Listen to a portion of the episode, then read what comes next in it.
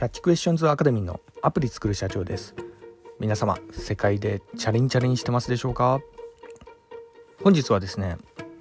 国の借金ある意味ハッキングみたいな、えー、少し、えー、過激なタイトルになってしまうんですが、まあ、そういうような、えー、お話の方をさせていただきたいと思います。私のこちらの番組ではですね iPhone アプリを世界で売るための戦略というようなところでマーケティングに関するお話など、えー、させていただいております。たまにですねビジネスだとかあとこうした感じであのお金に関するお話などもさせていただいているようなところもあります。まあ基本的にはですねあのまあビジネスの、まあ、真髄みたいなえそういったものをこう理解していくというような、えところ、まあ、特にあのウェブビジネスですよね、まあ、そういったところを主眼に、えー、いろいろ放送させていただいてますんでよろしくお願いいたします、えなおですね YouTube の方では、え iPhone アプリの作り方、えそれからラズベリーパイによるリモートサーバーの構築方法、えそれからあの最近ハマっております仮想通貨のマイニングに関するお話の方をさせていただいております。で最近ですね仮想通貨かなりこう暴落しているようなところあり、まあ、本日もですねまたさらにこう暴落してきて、まあ、2番底が来るかなというような感じで今構えているようなところあるんですけど、まあ、こういったね、えー、時っていうのはですね、えー、結構あの詐欺まがい的なものが、まあ、っていうか詐欺ですかねそういったものがあの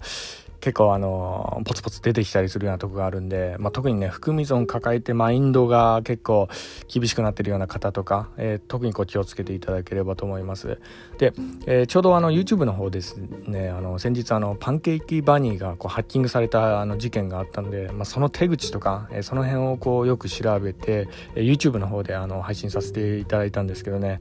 え、まあ、とにかくですね、いろいろな手口があるなというようなところで、まあ、そのえーまあ、手口はですねフラッシュローンアタックっていうようなあの、まあ、やり方なんですけど、まあのそれがまあなんとあの文献にまでなってるぐらいあのかなりこう巧妙にできてるようなところあるんですけどね、まあ、あの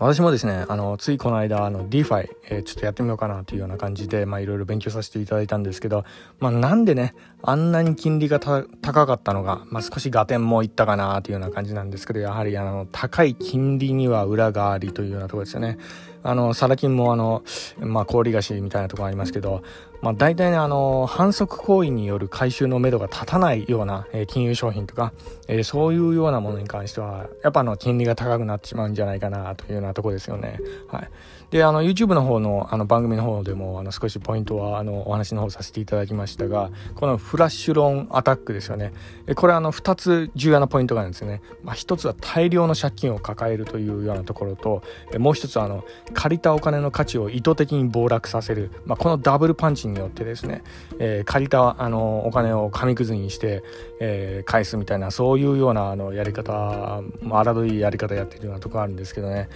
で、えー、このフラッシュローンアタックについていろいろ勉強している中でですね、えー、これふとちょっと私思ってしまったところがあってこれって今のねあの日本,、まあの日本の国の借金の仕組みとちょっと似ていないかなというようなまあ、あの、少しね、フラッシュのアタックの方は行き過ぎた感あるんですけど、まあ、あの、まあ、あくまでもあの、私のあの、個人的なね、まあ、仮説として、まあ、あの、ある意味、独り言として、えちょっと聞いていただければと思うようなところもあるんですけど、え借金をね、大量にかまあ、借りて、で、またその価値をね、意図的に下げて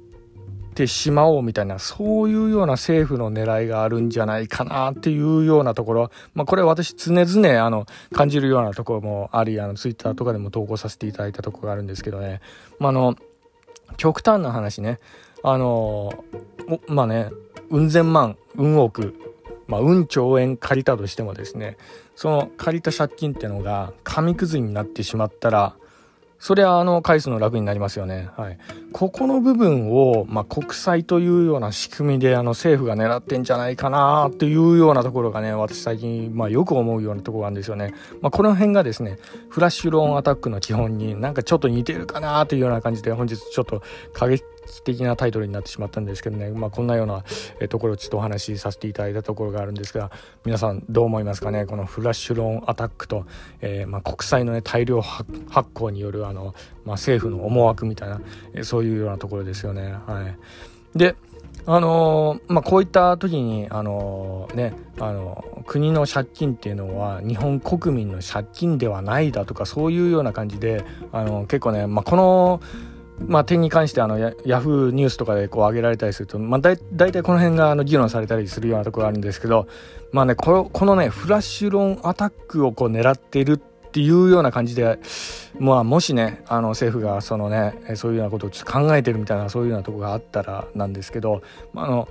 国の借金は、まあ、あのある意味やっぱね日本国民の借金でもあるんじゃないかなっていう、まあ、そういうような、まあ、周りに回ってですよね、まあ、お札の、まあ、いわゆる価値をこうどんどん下げていくっていうようなあの観点からするんであれば日本国民が今使っているお金そのものも知らぬ間にどんどん価値が下げられているっていうようなところがあるんでね、まあ、そういった意味ではもう借金というかもうすでに吸い取られてるっていうような、まあ、そういうような感覚にもこうなって、まあ、しまうかなというようなところがありましてね、まあ、なのであの、まあ、最近ねあのよく YouTuber の間とかでもお金に関して勉強しましょうとかそういう系のあの YouTuber の方結構出てきてると思うんですけど、まあ、私はですね、まあ、お金をこう勉強するっていうよりかお金の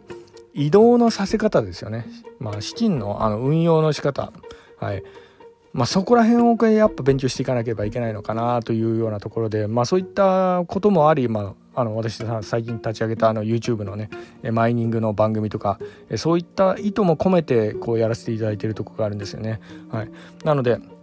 まあ、あの仮想通貨、えこれはですねやはりあの投資としてはまだまだ発展途上なところがあるんですけどただあのマイニングの技術だとか、えー、その、まあ、中央集権型のお金からこのね、えー、まあ、そうその分散型のね、えー、まあ、そういったあの、まあ、サーバーがこう管理するような、えー、そういうようなあのお金の、え管理の仕方だとかまたそのお金が、ま、どこからどこへこう移動するかだとかでそれに関する、え詐欺っていうのが今どういうようなものが流行ってるだとか、えそういったところをやっぱあのえこれからこう勉強していかなければいけないんじゃないかなというような感じで、まあ、私の方は、ま、こういうような番組やらせていただいているようなとこがあります。はいまあ、あの今後ともですねあの仮想通貨暴落してもですねあのまあ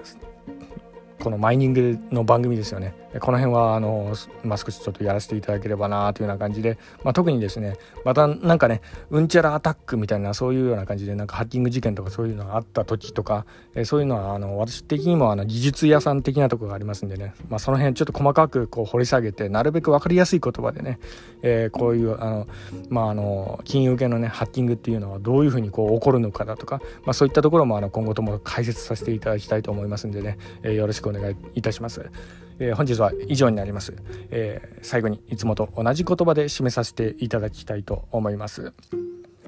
IT エンジニアに栄光あれ。